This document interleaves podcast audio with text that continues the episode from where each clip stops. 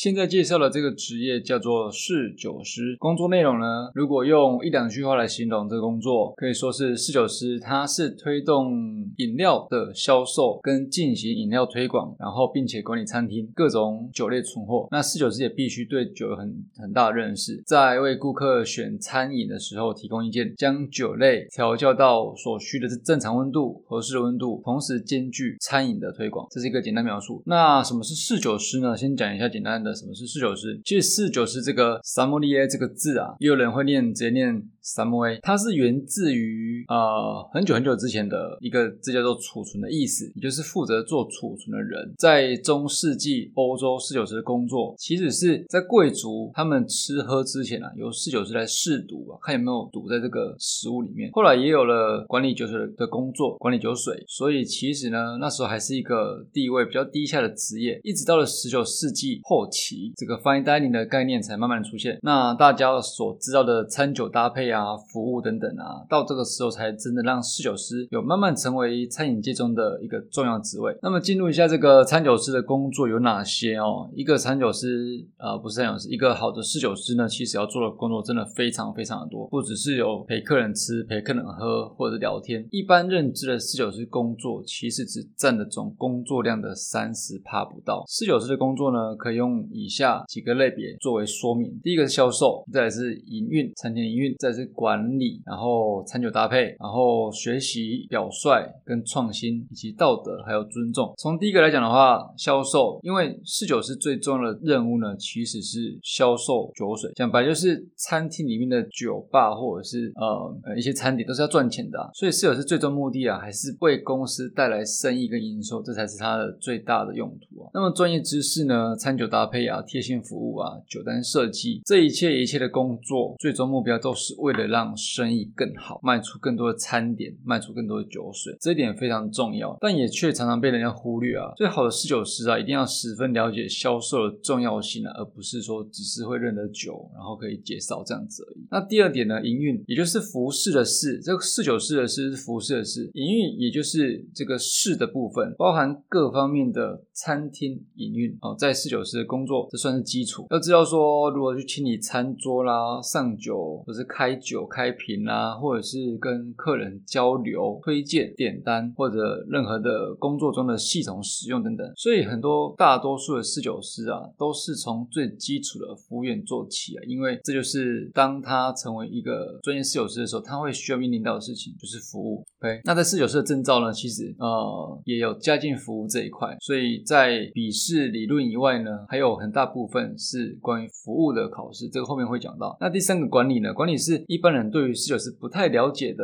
呃一个重要环节哦，因为像酒窖管理或者是库存、成本利润或分析，呃或者是促销活动的设计，甚至是跟厨师去沟通，甚至还有教育训练员工等等这些幕后工作啊，这些很多人都不知道。而通常一个餐厅只会有一个侍酒师，所以这些工作都会落在同一个人头上。然后采购啊、财务啊、收货、整理酒品之外的之类的都有可能会涉猎。然后重点是还有很多的这个所谓文书工作、纸上作业。好，那第四个工作重点是餐酒搭配。餐酒搭配搭配绝对是服务的过程中很重要的一环哦，因为你如何让餐点跟酒一起食用的时候感觉会很好，哦，感觉会是好的。又如何呃，他要选一款酒，让客人喝了之后呢，可以清除杂味，然后让你可以接着继续吃下一口。这很多功能的搭配都在他们的专业里面。例如说某些情况来讲的话，有些高油脂或者是比较咸的食物呢，它可以合适搭配比较高单宁，就是说比较会涩口的红酒。那这个咸味呢，它会降低单宁的涩感，让酒在你嘴巴里面呢变得更滑顺，有更丰沛的感觉。那这是一个很直觉的感受的一种工作环节，所以也是超级超级重要的。但是因为呃服务的对象是人啊，所以呃偏好来讲的话，主要还是以客人为主。变成说，你除了了解食物，你还要了解这个人，然后懂得怎么样去跟人互动，知道他喜好，真的很像业务。那第五个是学习啊，除了证书的学习以外呢，更重要的是各方面的学习，不只单单限于酒类知识。哦，因为在酒类的知识以外呢，呃，在酒类知识它不单单只是考取证照，例如说第四点刚讲到的餐酒餐酒搭配，这就是没办法只靠证书文凭来换取的知识，它需要大量的尝试跟经验。像过去在上课的时候，不是四九四课程啊，是葡萄酒证照课程，就有老师提到一个案例哦，很多同学考试开心的考过了，证照拿到了，然后呢问了他一下说，哎，勃艮第的酒是用什么葡萄做的？它有什么特色？嗯，不知道。所以呢，学习呢是在证书拿到之后更需要做的重要工作。那第六个表率什么意思？表率就是说，在侍酒师的的薪资啊，其实常常比同餐厅的同事高高不少，高出不少。但大部分人其实不晓得室友师的工作在做什么，就就像这个简报一样，没有看到这个简报，或许很多人不知道室友师实际做什么，或许觉得侍酒师只是一个会倒酒的服务生。因为侍酒师的工作要做好啊，他必须要对内建立他的团队或是员工的培训以及服务品质，所以他本身更是要从头做起。这个表率。那第七点是创新哦，包含科技的学习哦，新科技学习，尝试新风格的食物酒款或者是搭配，用中餐搭配葡萄酒啊之类的一些创新想法。他需要有创新的想法、开放的思维跟冒险精神。在某方面来说，我认为侍酒师有一些精神会像需要需要像公关一样，就类似什么问不倒，什么话都能接哦，什么话题都能接。当然也包含刚才前面讲到的餐酒搭配的对象是服务人，所以在创新这点上面呢，更是不能偷懒，持续的学习跟尝试新事物也是一个大的很大众。那再来是道德，职业道德比较好理解哦，因为像是呃不拿回扣啦，不拿假酒骗客人啊，或者是呃这类的道德认知都要有。总之呢，就是要严守自己的侍酒师这个头衔啊，毕竟考证的过程啊，真的不是一般人可以想象的辛苦。后面会讲到一些简单的描述哦，考考证照的过程。同时，这个道德也会影响餐厅或者是餐饮业，甚至是整个侍酒师业界的名声，所以道德非常重要。那这最后一个是尊重啊，尊重上述的所有原则。这些原则呢，呃，不外乎就是尊重你要尊重所有食物跟酒意，对不对？不要有随意浪费，或者是你尊重所遇到的人，因为这一切都是侍酒师该表现以及维护自我维护所展现的态度。同时呢，呃，我觉得开放一个有一个开放的心态，可以更好的去做好这个工作，因为它的重点还是在于“侍”这个字，服侍的侍，侍酒师的侍，重点在于服务人哦。所以有个开放的心态会是比较好的工作态度。那接下来讲一下侍酒师的考试，哇塞，这个实在是不容易啊。呃，可以分为四个等级。那最常用的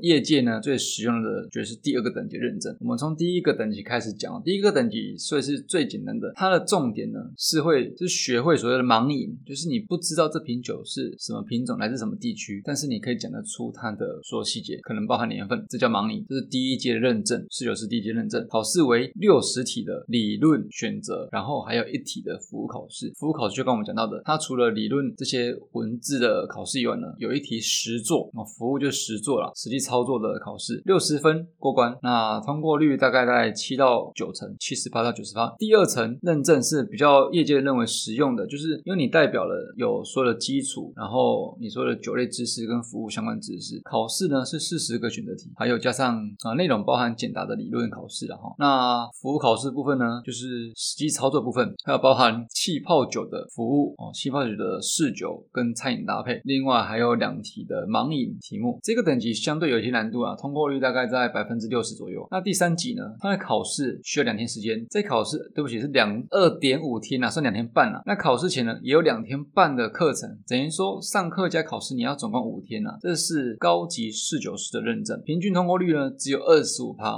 除了它的难度超级大增以外呢，还会有很多迷茫，让你不知道问题到底在哪边，题目答案到到底在这两个方向的这种困惑。哦那考试呢为一小时的理论，然后包含了二十四个选择，再加上六十题的简答。那服务考试实做的部分呢有四十五分钟，那更是比前面两个等级有更多刁钻的问题。另外还有二十五分钟的盲饮口试，就是你必须用前面讲到的盲盲饮来快速的描述并分辨出六个酒款，只有二十五分钟，六个酒款，所以算算是非常的非常的短的时间啊，要非常专业。那最后一个呢，其实不是大家都可以考的，它叫那第四级是所谓的侍酒师哦，侍酒大师考试，它是属于邀请制的，所以并不是说你想考就可以考。当然你可以自行报名，但是他们还是有权利资格去看要不要让你参与考试。那这个所谓的 Master Sommelier 每年呢通过的人通过的人呢，全球大概只有二到三人，通过率更是呃三到八趴而已啊。所以如果想要呃知道考这个侍酒大师到底是多大一个试炼呢？这个这个其实可以去找一个纪录片，叫做 S O M M，就是散莫列的前面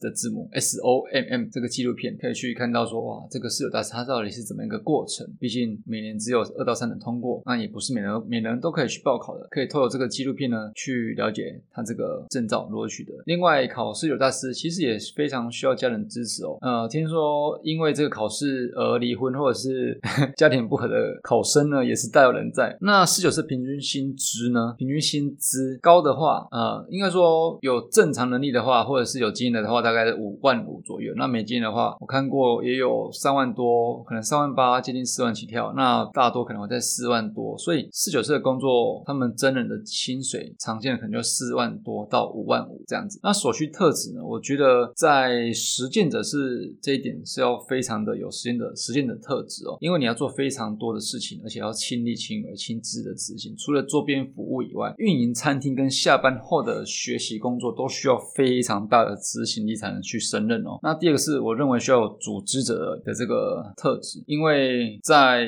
证照方面，基本上就是对读书这件事情呢，要花非常巨大、超级无敌巨大的力气在上面。就连我们一般爱好者去做一个不是四九的证书，而是葡萄酒的 WSET 认证，你都要花非常多的力去力气去认识很多的重要名词或者是葡萄酒特征等等的，更何况是四九是这种高级的测验，所以很大的资讯量，很大的资讯量呢，还是要靠自己去融会贯通，才有办法去有机会取得这个证照。所以组织者呢，我认为是非常必要的。那这个职业的未来发展呢，其实呃，就我所知道的国内国国内外四九师，包含认识跟不认识的，大部分都会有创业开公司这个选项，为的是做出更多服务。例如什么服务呢？例如他们会做教育服务、顾问服务也是一个，然后也有做媒体的哦，所以有可能会开课啦，有可能会成为餐厅顾问啊，或者是有人甚至有自己出书，然后或者是在各大媒体上，或者是各个公司的担任公司的